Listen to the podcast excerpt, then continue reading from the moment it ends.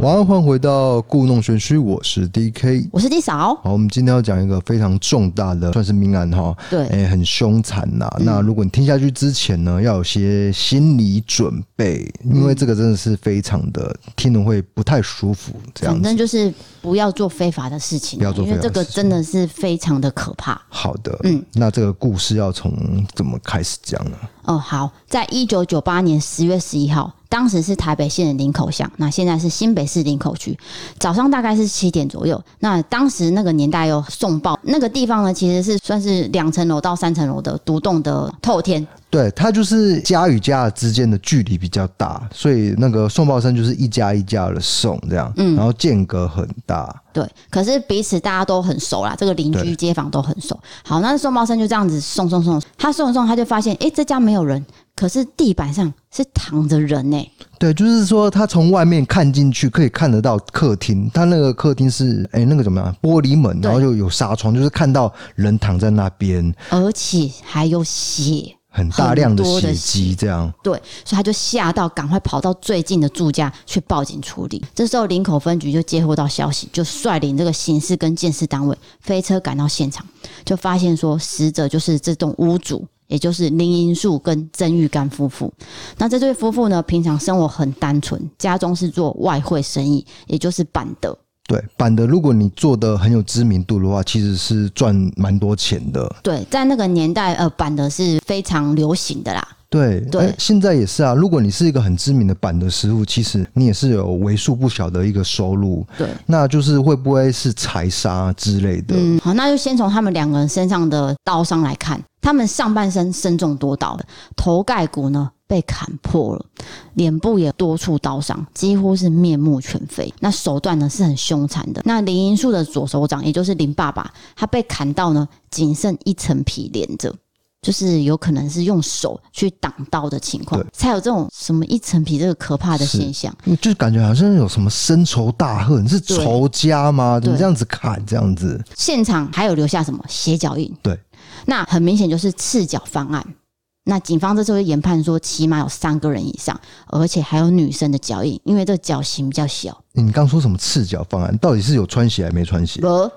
没有穿鞋，不，鞋脚印啊，是脚掌的脚哦，印。脚掌的，对，不是鞋印哦，哦这是不一样的哦，是脚掌的脚印，然后对哦也有小的女生的脚印，所以警察就想说这个方向应该有包括女生一起犯案。而且是多人，对吧多人嗯，对，呃，这对夫妇有个儿子叫林清月，当时并不在家，警方就到楼上去看，去看林清月房间，他就看说，诶，这个房间有点太干净了，嗯下面这么乱，上面那么干净，那如果今天是仇杀，要拿钱要抢钱，怎么这个房间这么干净？就唯独儿子的房间是对清清白白这样子，嗯，反可而是感觉怪异咯。干净归干净，可是还是有鞋脚印，啊，这鞋脚印还走到床边哦，是然后再走到什么梳妆台，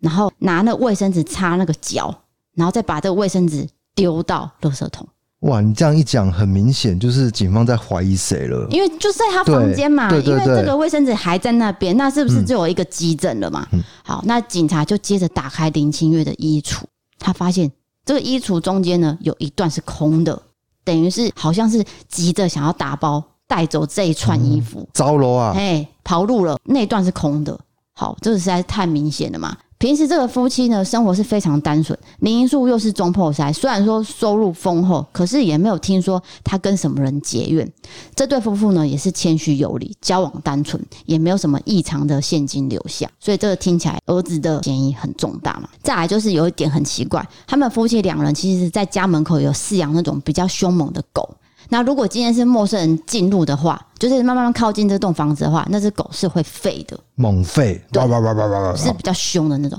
可是当天没有任何声音，就是说，警察有跑去问邻居说：“对哎、是不是有外人入侵？有没有听到狗叫声或是什么声音？”没有，嗯完全没有，安安静静的这样，深夜到清晨之间，周遭邻居都说没有狗叫没声。有狗叫声。对，好，所以初步研判很有可能凶手就是熟识这对夫妻的人。哦，熟人犯案，嗯，那现在就要调查什么儿子了嘛？儿子林清月呢，前一天呢跟女朋友赖小姐，就是总共五个人，他们有回到这个家，可是，在命案发生之后，全部都不见人影。那他有一台红色的马自达轿车，也一起消失了。那理所当然，这整个焦点跟破案的关键呢，就指向了林清月，也就是他们的独生子。那其实这个结果就不出两种可能性嘛，一个就是林清月做的，要么就是林清月也一同出事了。可是很显然的，你进一步知道林清月的个性之后，还有他们父母相处的方式，你就知道是第一种可能性了。那警方呢，为了想要调出林清月出现，他就先跟媒体放话说，这起命案是强盗杀人。哦，他刻意先跟调媒体讲，哇，这很这招很厉害，就对调出来这样。对，然后呢就派人埋伏在家里。好，一天一天过去了，就在十月十二日清晨六点半左右，林清月就开着车回家，那台马自达就停在家门口，警方立刻上前就将这个车上的人围住。可是这过程中呢，没有太多的抵抗，林清月呢也就一个很冷静，这样好像爸妈过世没什么的脸，没有什么太多表情。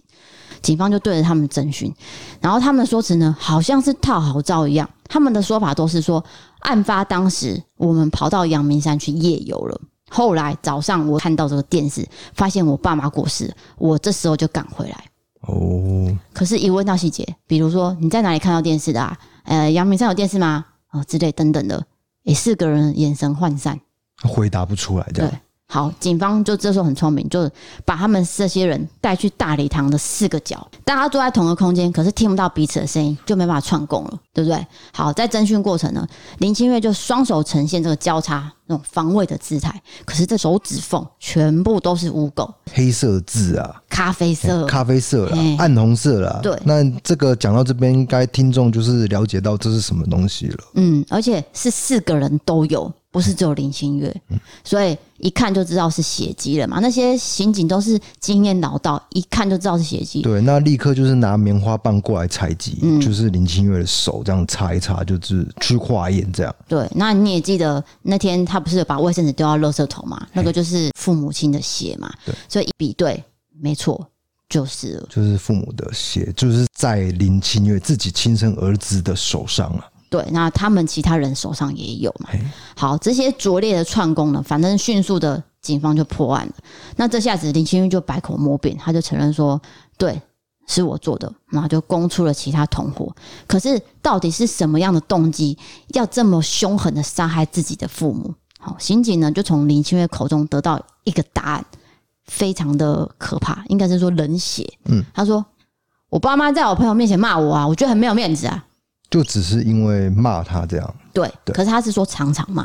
对，就是我们其实并不了解说父母对他的程度到底是怎样，可是真的有办法就是引起这么大的杀意吗？真的要把自己亲生父母给杀掉吗？应该是说他真的很生气，可是真的用不着杀人，应该是这么说啦。对，就是对说有一些人被家暴，可嗯是他并不不一定会去，呃，走投无路，真的是把自己父母杀掉，这个是很极端的一个行为。对，就是林清月她到底是怎么想的，就是直到今天我们也没办法去了解了。嗯，对。好，那就只是这样子。林清月就跟他女朋友赖英玉，还有其他友人，就是苏彦哲、刘玉勋、江玉茹、卓思颖，就是协议一起来讨论说，我要怎么杀害我自己的爸妈，然后再从中谋求遗产跟保险金，再均分给大家。好，六个人就开始讨论。那有人就说：“哎、安眠药泡茶啊，我给他们喝啊，再杀啊。”那也有人说：“你就注射药剂啊，然后再把爸妈塞到这个车里面，推落悬崖、啊。”那也有人说：“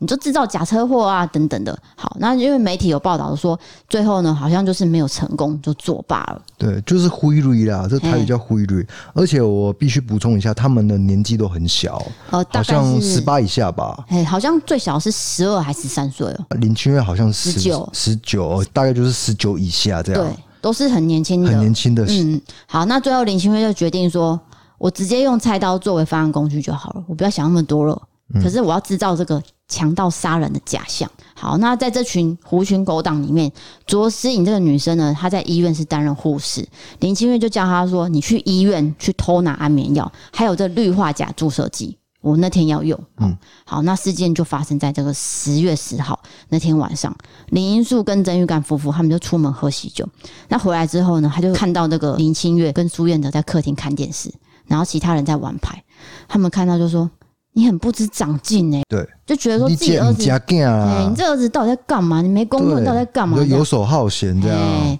是拢溜人这样。就先数落一顿。对，而且在朋友面前，那林清月就很不爽嘛，他就觉得说，我现在我真的要杀人了，就北宋哎、哦，我真的要做了、哦，就是他之前就已经有计划，嗯就是发生在这一天这样。他觉得你现在骂我，我现在就是要杀你啊！对，他就先将安眠药粉放入这茶水里面，就打算先迷昏这个父母。可是没有想到，这茶水里面竟然是呈现蓝色对，那你谁会敢喝这个茶？就是一种很不自然的颜色，对，这绝对不会成功嘛！他就说不要不要不要不要迷昏了啦，我们先拿刀了啦。好，讨论之后呢，就决定是林清月跟苏燕哲做这个拿刀的动作。两个男生，嗯，那其他四个女生呢？她就说：“哎、你们看到哦，我爸妈走出来没有被砍死，然后逃出来的话，你们要补刀哦。”哦，还这样交代。好，到了晚上，确认那个爸妈都已经睡着之后，林清月就进入这个房内，然后直接挥刀砍向爸妈，瞬间三个人就整个纠缠在一起，这样打啊扭打，嘿，然后砍啊这样，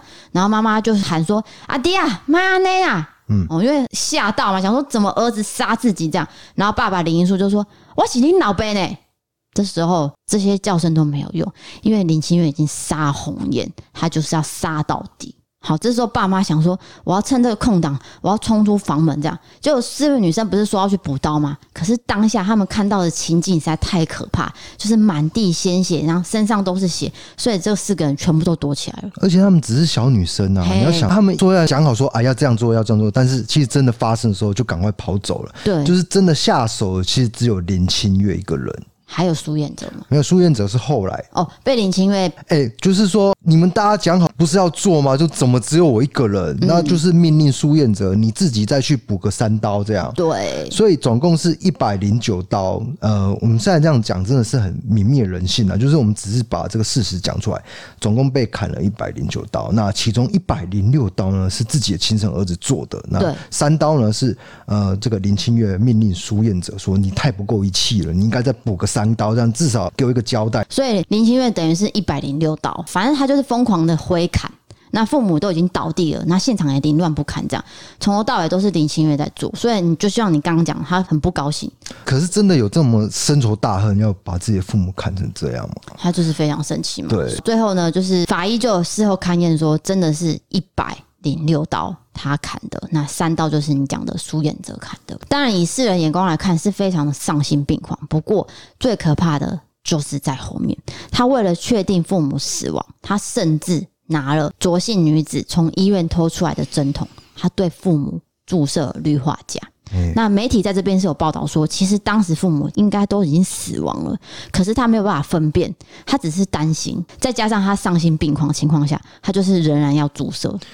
啊，你已经砍成这样了，还给人家打那个毒药，已经把人家砍成这样了，还要打这个还要打这个针，对，所以两人死亡时间呢，就是那一天的深夜两点半。那因为家里是板德的嘛，就会有放酒精膏，他就跟这些同伙说：“哎、我们来纵火，我们直接毁尸灭迹，然后就走掉就好了。”可是呢，因为这个过程非常的慌乱，大家就拿了一些现金，然后林清月又拿了衣服嘛，所以才会去有斜脚印走到房间这一段。好，就开车就走了，这就是整个事件的过程。对，好，那我们现在来了解一下林清月这个人跟家里的关系。林清月呢，其实家境是富裕的，他是家中唯一的儿子。那林爸爸林银树呢，跟第一任妻子是育有两女的，等于是他有两个姐姐。那林清月生母曾玉干，也就是这个过世的妈妈，是林银树的第二任妻子。那在林清月国中的时候呢，爸妈就买了摩托车给他。其实当时就是无照驾驶嘛，是违法的。可是林清月就是靠这台机车，因为当时没有人有机车，只有他有，所以就拍啊，哎、就请哎、所以他就吸引了同才羡慕的眼光，好，大家就靠过来。可是物以类聚嘛，跟他一样的人都是闲闲的人，对不喜欢念书的人。好，那那年代呢，笔记型电脑也是很贵，也很稀有。林爸爸呢，为了孩子的学习，他就买了笔电。那因为父母亲工作忙碌，就很少时间去陪伴林清月，所以就尽可能用物资去满足他。可是没有料到，物资从不匮乏的林清月，他对于学业是完全没有兴趣。他拿笔电也只是拿来打游戏，他大部分的时间都在干嘛？就是骑机车啊，跟朋友到处爬爬照啊，这样乱乱骑啊。好，在五专遭到退学之后呢，林爸爸就跟林清月说：“我希望你来接手这个家里的板德事业。”可是呢，他不喜欢，也没有兴趣。对，就是汤汤水水，他也不要，嗯，他就是想要继续这样子下去，弄溜连下去弄溜连嘿，弄好溜连，之后他就去当兵了，因为就收到兵单嘛。好，那退伍之后呢，家里就买了一台车，也就是红色马自达给他。他一样还是不想要去做这个板的事业，他就继续游手好闲。好，林彪把实在拿没办法，他就只好每个月供应他几万块的生活费，就像这样一直给他，一直给他。可是你给他越多，他就花的越凶，他就上瘾了，他就开始赌博、上酒店，甚至吸毒，各种你想到糜烂的那种生活习惯，很不好的生活习惯，他都染上了。慢慢的，连爸妈给的几万块零用钱都不够用。这时候，哎、他去找工作、哎，你要想说他不找工作的人哦、他去对找工作。好，可是他找什么工作呢？他的职位是桃园的某传播公司的主任一职。因为我们有海外的听众，可能就不知道什么叫传播公司的主任。传播公司的范围实在是很含糊啦。好，那再加上主任听起来好像是管理职，听起来好像是不错的东西，可是其实说穿了就是什么送小姐上下班的马夫。嗯，马夫就是送酒店小姐上下班的，就是司机的意思。他就每天开着爸妈买给他的这台车子接送小姐，所以呢，还曾经被警方逮过哦。林家爸妈虽然很生气，可是就拿他儿子一点办法都没有，就让他这样继续下去。可是周遭的亲戚跟朋友都知道说，林清月从小就是令人头疼的人物，无法管教。嗯，可是呢，这点就是不知道说是不是可以归咎于说，呃，灵性爸妈的溺爱，因为这件事情很难讲嘛。毕竟一个人的个性养成是很复杂的，我们没办法完全归咎于谁谁谁或是某件事情。嗯而且你把它归咎于说啊，这个是灵性父母的溺爱，这个是不是有点责备受害者？对啊，味道呢因为他爱儿子没有错啊，是所以不能这样子讲，我觉得啦。好，那我们就回到案件，就是说，应该说父母他对于林清月的要求就是尽可能满足啦。好，那这个案件呢，就审理到二零零二年。林清月就被判处了死刑定谳，那其他四名朋友呢，就是因为参与案情的轻重有别，就分别判了五到十六年不等。那在被逮捕之后呢，进行审讯的过程，他始终是没有表现出很明显懊悔的情绪，甚至媒体哦在拍到他的时候，他在法庭，他就对媒体咆哮说：“你们有没有良心啊？还拍有没有人性啊？”这样，对，然后记者就想说：“你你这是在骂我吗？”然后就回他说：“你才没良心、啊你杀你爸妈还这样，记者就是回他话就对了。因为你为什么要骂我？或者我而且你得罪记者，记者一定会把这一段写进去，就是我们现在念到这个对这个事件，他一定就是就完整地写进去的。可是其实林清月后期在狱中，他是有反省，因为他有接触宗教，啊对，接下来就是我要讲的。嘿好，反正就是因为这些事情就是写进去了之后，好，大家都知道。那林清月在听到判决结果之后，她只是淡淡说了一句：“好啦，做错事就应该的啊，赶快执行啊。”嗯，好像到感底觉是很淡然这样子。到底是在乎还不在乎？这种人的内心的风景很复杂嘛。嗯也许他表现的很狂傲，可是他内心有没有回忆？就是外人终究是没有办法窥看他真正的想法。嗯，也许夜深梦回的时候，他就是可能在懊悔，你或不是在不晓哭啊嗯得，对你不晓得，好，最后我们就谈论到伏法部分了。林清月在处刑过程呢，可以说是有史以来最混乱的一次。她在执行的时候，她仅有二十二岁左右。林清月她就签下了器官捐赠同意书，她希望说她在人世间的最后可以帮助到其他人。那其实也显示说，面临到人生最后阶段，她因为有接触到宗教，所以她内心可能。可能是平静的，所以她签下这个同意书。总之，在执行之后呢，为了移植器官，遗体呢就立刻在晚上的十点十五分送到林口长庚医院。但是你意想不到的事情是说，被枪决的伤口它不断冒出血，从刑场一直到医院哦都是这样，一直喷血，喷的救护车啊担架到处都是，连医院走廊都是血脚印。场面很混乱。对，就是很害人呐、好，为什么会发生这种事情？原来当天在新场执行的时候，在场的医生是一个菜鸟。嗯，他在开枪的部位呢，就是有经验的医生会马上用手指塞进去这个伤口里面，就是等到说出血情况缓和之后，我再用纱条去塞住这个弹孔，完成处理之后就会避免大量喷血情形。可是好巧不巧，那天是一个菜鸟医生，他不敢在第一时间用手指堵住伤口，他就没有妥善的处理这个止血，所以从刑场到医院的过程，就是你最害怕的，满地鲜血，是都是血。好，当时救护车的诚信驾驶就说：“这是我生涯从来没有见过的经验。对，那个报道就是这样写，因为我们有去图书馆拍那个原始的报道，它嗯对就是这样写，从来没有看过太可怕了就如此害人的景象，这样好，那因为林心月她有签下这同意书，最后呢手术还是成功了，她就捐出了心脏、肾脏、眼角膜、皮肤。那其中一颗肾脏呢，立刻就移植给另一名病患了。嗯那整个林心月的事件就告一个段落。那这时候我们要提到的是，在监狱的林清月是怎么样的表现？因为监狱其实都有分呃各种宗教的辅导师嘛，那嗯就是有哎、基督教啊、佛教、对啊对对、道教都有，那其中一个基督教牧师，他就直接说：“哦，林清月哦，这个小帅哥，可是他也是个无知的青少年，他的情绪的累积哦，像火山爆发一样，哦，好像累积了很久。你问他说你为什么要杀爸妈，杀这么多刀，哎、他回不出个所以然，他讲不出个所以然，他就只是说，我爸很常骂我啊，很常打我啊，我很生气啊，就这样。”对，可是就是其实有，我相信很多听众都是常常被爸妈打骂嗯长大的，可是他们并不会说真的拿起刀去做挥砍的动作。嗯哦到底为什么林清月会这样子呢？就是真的是只有林清月知道我，们不晓得。对，对，好，那当他杀完，或者是他提到这件事情的时候，他其实会笑，就像他在媒体被拍到的时候，他可能也是这样这种冷笑，对不对？那媒体就会说冷血啊什么的，对，就是下冷血的标题。嗯。可是其实那种心理辅导师他是有说，其实他做到这件事情的时候，他是有得到满足的，所以他才笑。那为什么会得到满足？因为他这个情绪已经累积到一个程度，他做到杀完这个动作，他觉得哦，我解脱了，所以他笑出来的意思啊，他笑出来的意思是这样，不是说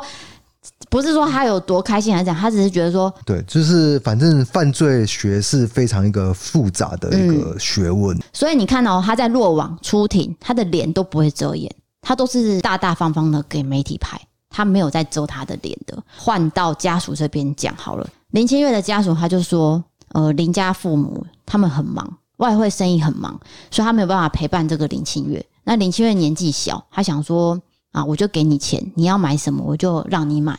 所以他没有多点陪伴。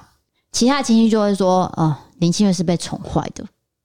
可是是这样子说吗？是说宠坏，所以他就可以杀人吗？但不是嘛，对不对？好，那那些亲戚就说：“哎呦，他就跟那些朋友混在一起啊，而且还吸毒啊！哎呦，他那天吼杀人一定是有嗑药啦，不然怎么会杀成那么狠？这样可是好像是意识清醒的状态作案的，对，好我像是。记得是这样。可是亲戚就是知道他有吸毒的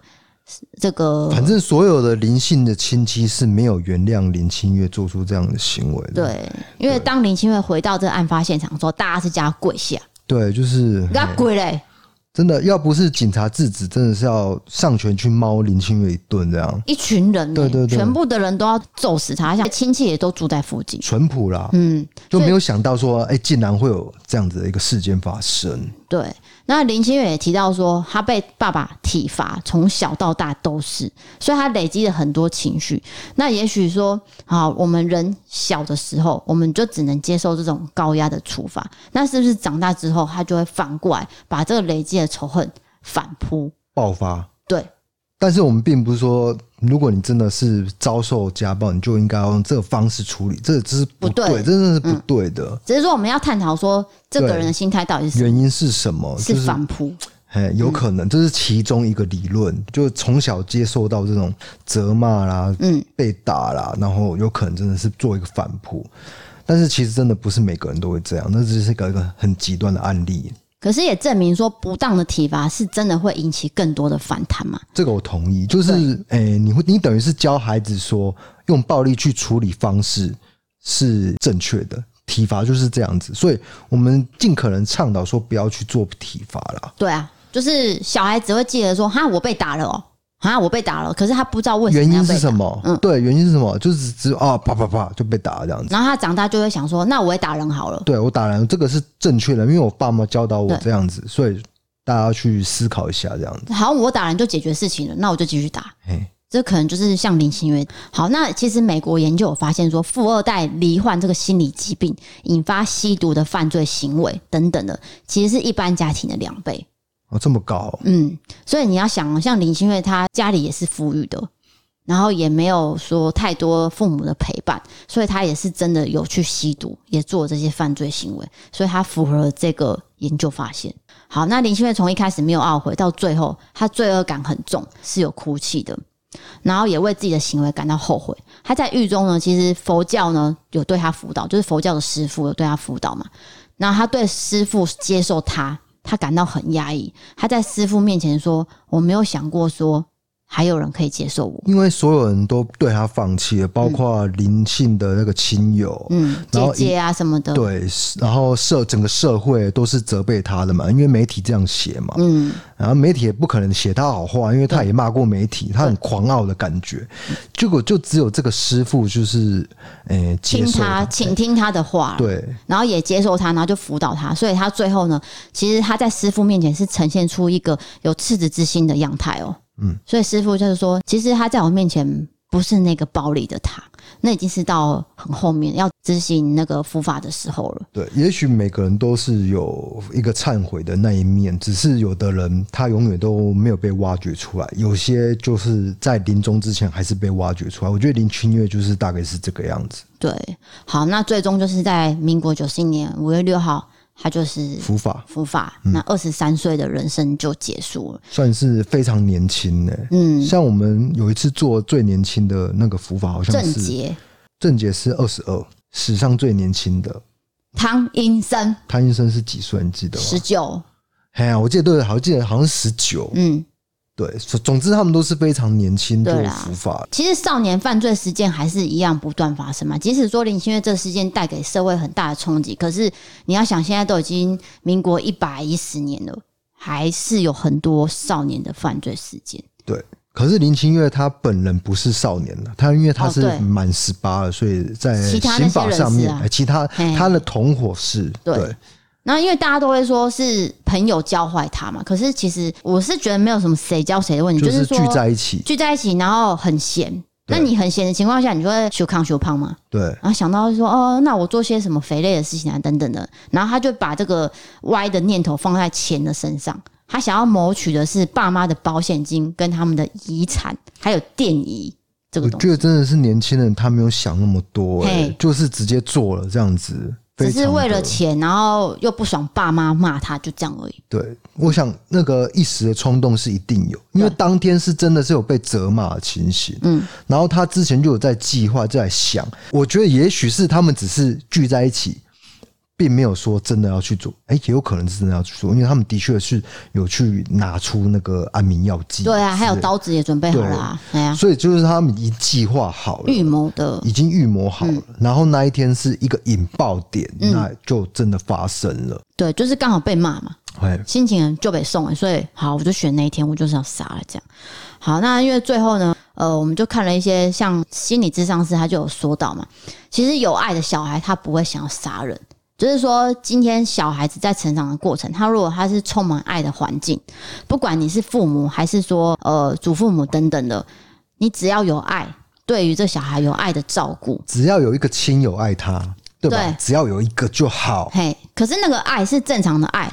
我所谓的爱是怎么说呢？就是说你要让他找到宣泄情绪的方式，是，因为林心月是很明显他没有办法找到一个出口。对他不知道要怎么疏解嘿这种疏离感，或者是怎样，所以他从那个童彩身上找。对那他从童彩也蛮挥泪的，就大家就一起挥泪下去，这对样，然后就歪掉了嘛。歪掉，整个歪掉。，对，所以等于是说，呃，一个小孩子可能从小你就要协助他找到宣泄情绪的方式，例如说，你可以跟他说运动啊，对哦、你学音乐啊，你学什么才艺等等，反正就是你要帮他找到他的兴趣。就是有时候，哎、父母反而给太多的压力，就是学音乐啊哦什么，他真的有一个兴趣不的是地逼方。他的啦，对，帮他找到一个出口就好了。哦，可是你要谈那个父母教，其实真的谈不完，是对啊一个很深的一个学问。对对对对，那林清月的这个事件的成因，也不能说完全归咎于父母的教养，这个太多了，这个太难讲，嗯很复杂的原因。复杂了。我们只能告诉你说，曾经台湾有发生过，在林口那边有发生过这么一个事嗯件。那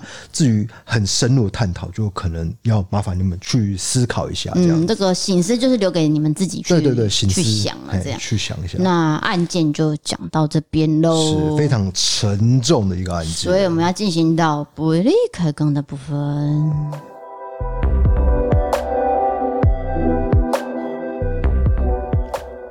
好的，今天进入我们不利开杠的时间，就是我们不要讲那么沉重的事情，就是比较轻松的事。是要讲我们昨天的经验 吗？不是要讲鬼故事，是要讲鬼鬼故事啊？对，是观众投稿。哦，这样啊。对，我我们以为就我没要有。讲我们昨天去 KKBOX 的经验。哦，那你要讲，你也可以先讲啊。要先讲吗？哦嗯，我觉得先讲好了，因为你现在就直接跟鬼故事串在一起，这蛮沉重的。 OK，那你讲大纲就好，因为下次我要请厚厚本人来讲。哦，好好好，我提点一下就好。哎嗯那我们就进入我们鬼故事。好，昨天我们去参加 KKBOX 第一届的 Parkes 的那年个度风云榜啊年颁度啊奖典礼对对，就是一些创作者一个聚餐这聚样。会，哇，那个现场好多酒啊，我就一直灌，一直 灌。你误会重点了。不是因为我很怕这种场合，你知道吗？这超害怕的。不是啊，因对，为我这真的个是皮皮错这样。这个然后邀请大概是过年前就问嘛。那当时呢，我虽然是答应，可是之后我又觉得哈，我有点不想去，我觉得好累哦。我要去到台北，我两只猫怎么办？对，然后我想说高铁票啊，好贵哦。可是我想了很多很多原因，本来是要取消的嘛，对不对？是然后呢，这个过程呢，就是刚好联络到了偷听 Story 的康纳，然后康纳就跟我聊聊聊，哎，不小心就聊了很多，就是我们的工作性质很像，然后再来就是有些想法也很像，然后我就不经意的提出说，哎，那要不要去你们节目录个一集啊？他说，哦。当然好啊，可是我们家很远哦，而且我们录音间很小间哦，你真要来吗？我说，嗯，没有关系，就是我们找一个理由 上上去台北之类的，对，就是我觉得说，我去到台北，我要多一点事情，不然我会觉得就北河哎、不是只有参加纯参加这个嘿 KK 吧的聚会，就参加完之后，我们还去别人的场子闹一下，这样对，那康纳就很大方说，好啊好啊，那我们 OK 就来做一个然后就请我们分享那个灵异经验，那到时候大家就去偷听 Story 那边收听，因为我也不知道他们什么时候播，可 能是四月的对时候，。因为他们还要剪辑一下，或者是他们前面有排一些节目，然后后续才会播出来。对，那重点是昨天我们就是看到了很多很大咖的人，很大咖哦，很大咖哦。对，像呃，反正 Pocket 前十名有些是没有去嘛，像百灵果因为在绕境，所以他们没有去。呃，瓜姐也没去，瓜姐是因为她下午有那个现场的 podcast，所以对她可能就在准备，是，所以我们有看到台通嘛，然后唐启阳，嗯，唐然然后报道者，然后然后我们有跟唐奇阳老师合照，这照，样对对对，他很客气，他很客气，而且他他说他是来学习的一个哎，心对对情，对，就是很很谦虚耶嗯而且也很幽默啦。对啊，然后再来就是一加一，哈，一加一真因的为你是看到一加一给我尖叫，我真的是傻眼。不是因为一加一，在我录 YouTube 的这个行业之前，我就是在看他们节目，对啦，就没有想到就是在我面前这样出现这样。而且我前几天才看完他们去那个汤吉科嗯德，还有吃拉面那个嘛，想说天啊，一加一真的在我面前这样。然后再来就是那些电影教我的事，对我从来没有看过《虽央虽报》嗯，的本人，对就是他们上台领奖，然后就才看到这样，对哦，原来是就是很斯文，就是我觉得很文青啊。再来就是谁，你记得吗？马克，哦，对，你一直马问我说这个人是谁，我说我也觉得很面熟，就是到底很谁啊面熟，就我想不起来。对，那因为他跟那个一定就是一加一的一定在那边讲话嘛，想对说哎、就是诶一到底是谁？到底是谁？才发现是马克。对，后来才想到啊，嗯，因为马克是接马克下来嗯信箱的马克啦，就 Parkes 那个马克信箱的马克，就玛丽没有来啊，我们没有看，一直看到马克，没有想到这样，那因为他就没之有后合是照到，很可惜啊。就是这个派对之后，他是接着 Parkes 的现场节目，哦所以他就马上就走掉了嘛，对所以他就是嗯他还要准备一下，哎，我觉得后续我们就之后再跟后后一起聊。好好的，不好对，因为那个细项部分是他比较熟，好啊，我必须说，我们后来去录那个偷听 story，偷听 story 那康纳与卡拉，真没有想到卡拉真的很漂 亮，这是就是我跟后后的心你这得。样讲这个，你对，这样叫卡拉听到他要回你什么就是我们？Thank you 吗？因为偷听 story 它并没有露脸，哎就是只有我们创作者才看得到。嗯哼，就是一个惊喜啦。对我来说，就是啊，原来很多 p o c k e t 我们我们只听得到声音，我们不晓得就是人长怎样。可我想说，哎、会不会有人说 啊？原来低嫂长那么漂亮，这样没有，没有人说。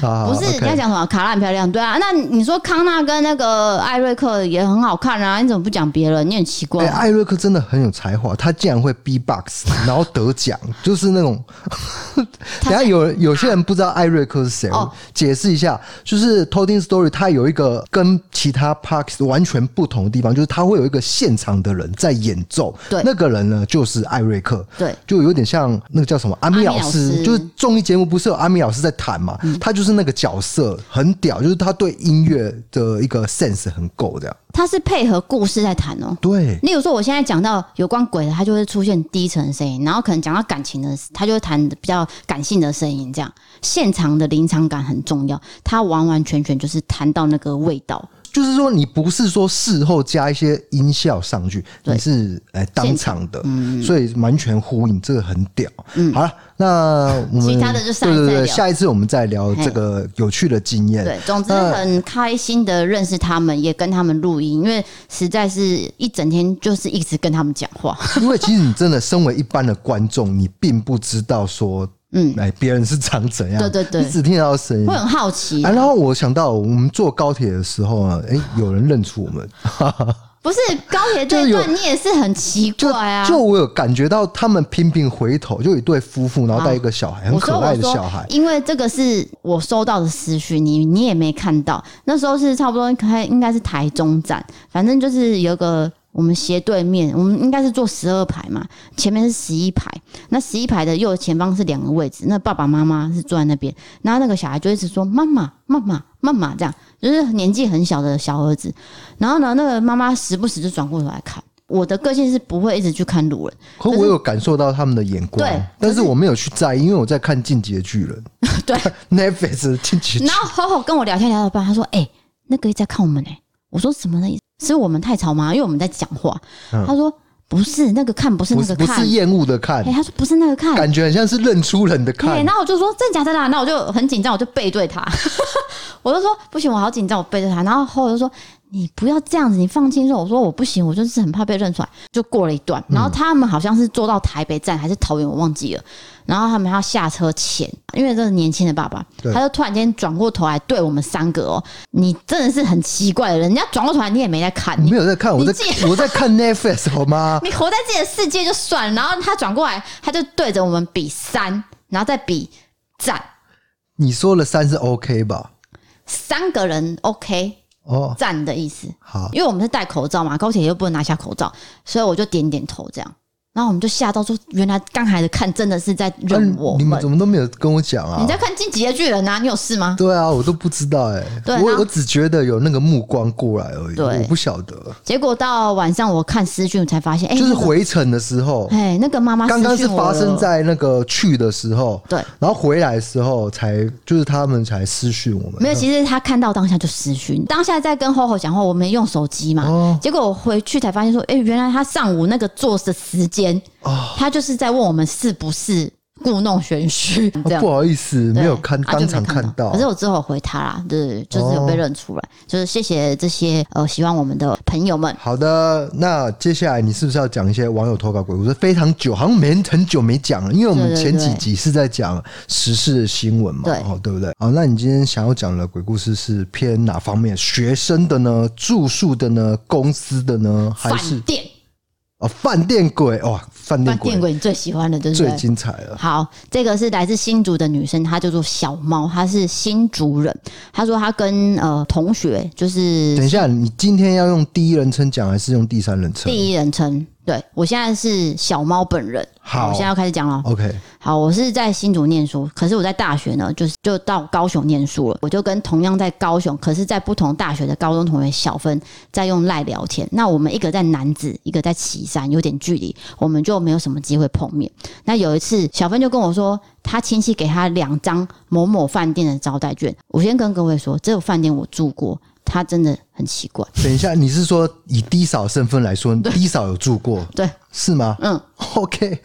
但是小心不要讲出不能饭讲，不店能的名讲称哦。。嗯，因 OK，为可是这间饭店有传说啦，应该这么说，就网络上找得到。可是这间饭店我不能讲，可是他这个饭店我住过，这样。嗯，OK，好。然后他就说，小芬就说这有招待券，那我们两个很久没见面，我们就一起去住那一晚，体验这个五星级饭店。就这样吃饭聊天，我逛街就到了晚上。我到饭店的时候我就很兴奋，我想说我第一次住这种五星级饭店哎、所以这个提示是五星级的。 ，Yep。 OK，你不能再讲下去 了。OK 哦，然后呢，我们的房间呢不是边间，也不是靠走道，是中间的房间。那进门之前呢，小芬是有先敲门说打扰了。好，进去之后呢，房型是两张加大的单人床，床边跟床头柜都是留有走道。那小芬就是靠里面的床睡，我是靠厕所的床睡。那床跟厕所的墙也是留有走道的距离。好，我们就这样子，呃，边聊边玩，然后还喝了一点酒，想说啊，这么累了，我也应该很好睡。那我平常呢，也不是一个认床的人，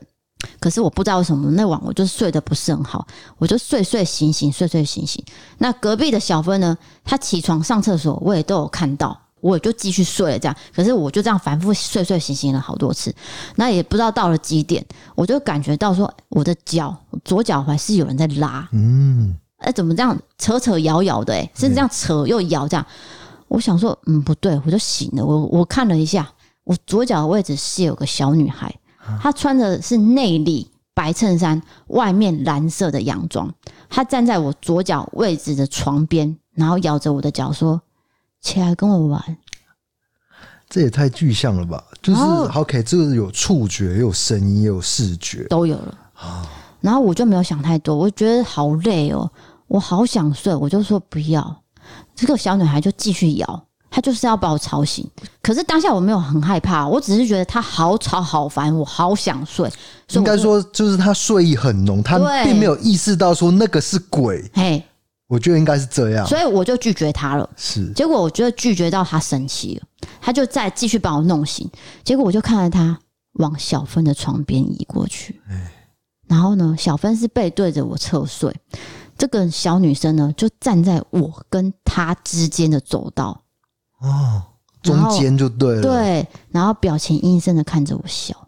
然后这小女生什么都没说，可是我感觉到她的意思是说，你如果再不跟我玩的话，我就要弄你的朋友。哦，这时候我威才胁有点威胁、哦，这时候我才感觉到害怕了。嗯然后我就想说，不行，我要保护小芬，我就豁出去。我跟她说，算了算了，你过来，我陪你玩。哦，他哎、他很勇敢哎，对因为我觉得他这时候的他已经渐渐清醒了，对，已经有意识了嘛，很意识到说他应该不是个人，对，结果这时候小女生就真的回到我旁边，然后开心的找我玩。那具体我玩了什么，其实我也忘了。我再次有意识的时候，已经是早上七点多。我醒来的时候，我的头好痛。好闷，我也好累，我搞不清楚什么情况，怎么突然就白天了？好，我就躺在这个床上发呆。这时候小芬就起床上厕所，我就一样看着她这样走过去。他经过我床角的时候，我才瞄到我左脚的棉被是掀开一小角，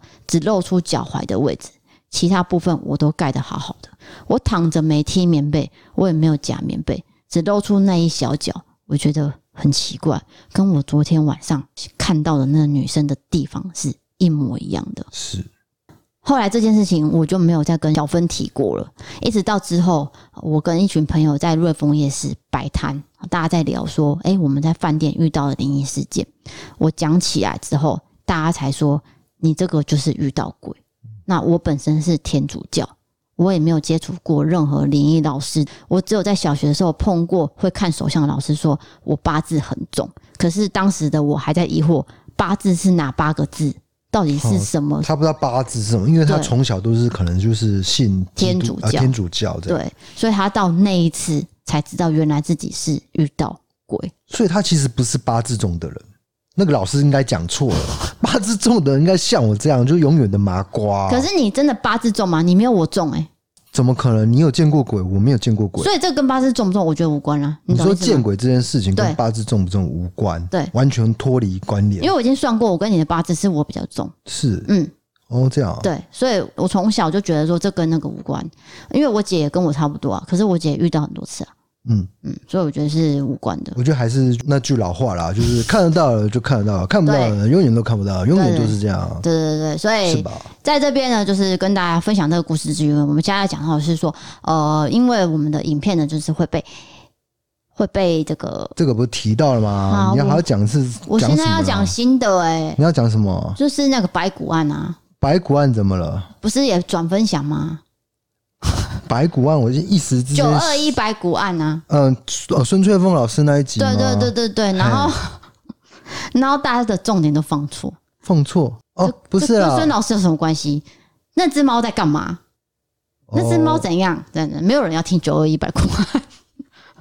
不是啊，因为那个孙春凤老师他要演的那个《名战录》是讲九二一有关的，对然后啊我们就是找一个东西来 match 它，这样可能没有 match 的很好，我我必须说，呃，你们可能会有一些疑虑啦，对对啊对啊，可是因为这个是我们跟就是招贤讨论出来的，就是说对对对我们希望是这样子呈现。也许有人会觉得说很刻意等等的，那就是个人观感。我就没在有没有是我做的不好，啊哦，我觉得身为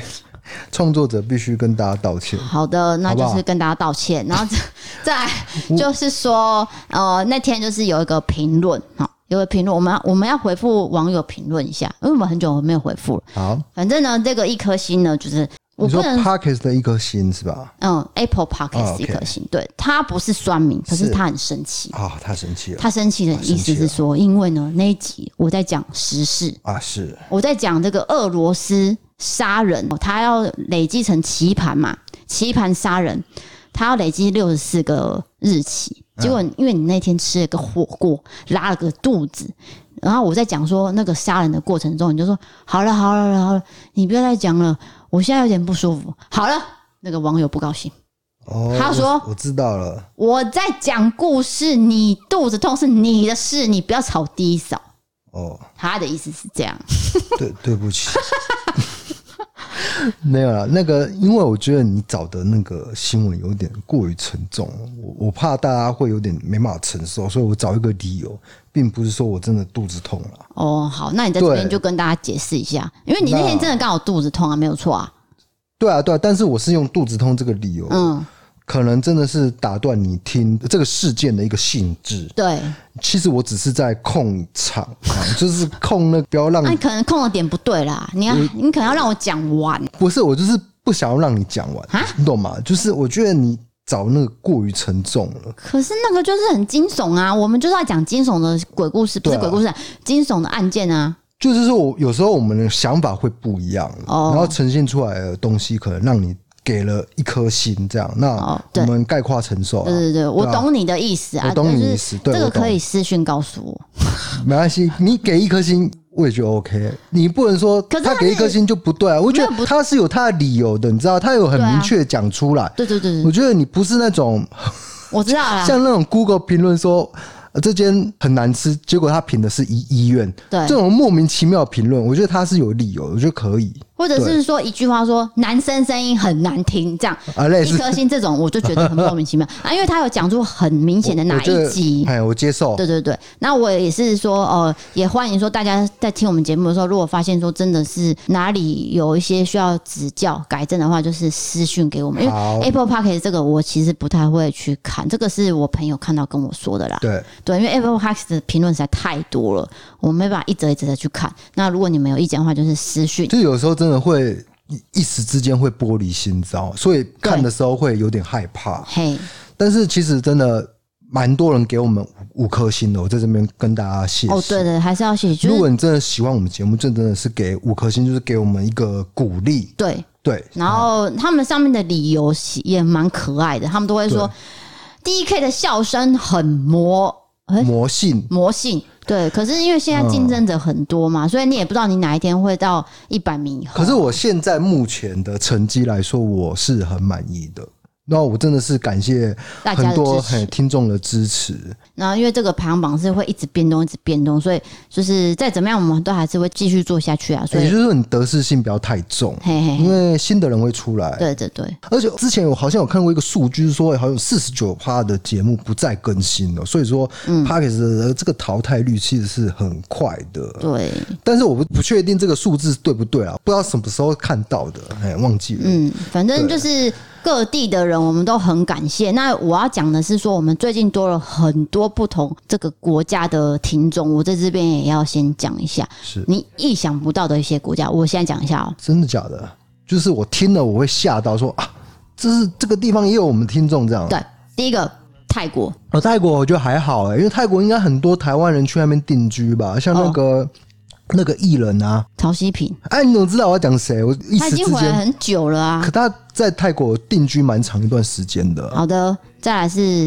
印尼，印尼哦，我有去过雅华侨吗雅加达，嗯，华侨应该很多，对不对？嗯有有有很多南向的那个台湾人会过去，再来是新加坡，新加坡也还好新加坡是之前都没有什么人在听，哦，是是哦。最近才比较多。可是新加坡本来就很多华人，对，就那我是们他们都听得懂这个这个台湾的人，我们以前是马来西亚很多嘛，现在是增加了新加坡这样。嗯。再来就是柬埔寨，哦，柬埔寨我有惊讶，哎、嗯柬埔寨也还好、啊， 嗯哦，还好， 啊还有上次跟你讲的阿拉伯联合酋长国这个地方，哇，中东。中东真的是、诶那边会不会是蛮 rich 的？就是 我对他们印象就是好像，嗯，口袋比较深一点，呀，再来是我不知道。蒙古，哦，蒙古哦，嗯哇，这个很稀有、哦，嗯，是外蒙古嘛？哦，他怎么会写哪里的蒙古啊？Hello，哦， 就是蒙古啊。对，再来就是韩国，韩国、哦，嗯哦，还有阿根廷，阿根廷这个很稀有了，嗯，还有比利时、哦比利时这个超稀有，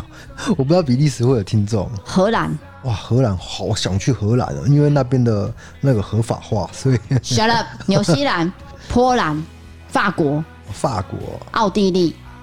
越南、德国、巴西，哦，真的很多哎，你怎么整理出来的？就是他后台会后台看可以看到得出来有这些听众在，就啊对，那这些听众如果听到我们的节目呢，也欢迎私讯我说你们是住在哪边的那个听众，因为我们上次有这样呼吁，对不对？对你知道有许多美国、加拿大的人就冲出来说：“哎、我们就是住加拿大的、啊，我们就是听你的。”因为你那天不是说什么什么温哥华，我啊就说。 ，Canada，我温哥华我去过好多次，我在那边住住很久啊。 Shut up！那我就跟你说，哦没有啊我们我没乱有讲温的哥啦华，对不对？就我一讲完，隔天就大家就说我是温哥华的 哦，怎样怎样怎样。因为我这温哥华真的很多华人去对定居，像那个徐乃麟，他们家都在温温哥华，如果对嗯没记错的话，应该啦，好像是。我记得是这样。然后再来是香港人也很多在温哥华，对华人很多，就是华人圈。然后我有看过一个节目，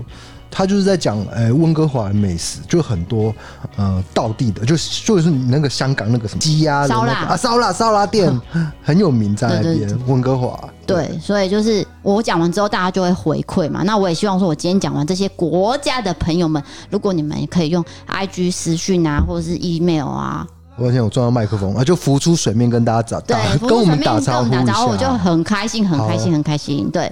啊，那就欢迎大家到 IG 去私讯我们，追踪我们，因为我们的 IG 呢，其实时不时就会举办一些抽奖活动，或者是曝露我我们的一些隐私啊、DK 的一些变态的行为，没有就没有欢迎追踪这样。我们小需要变态一点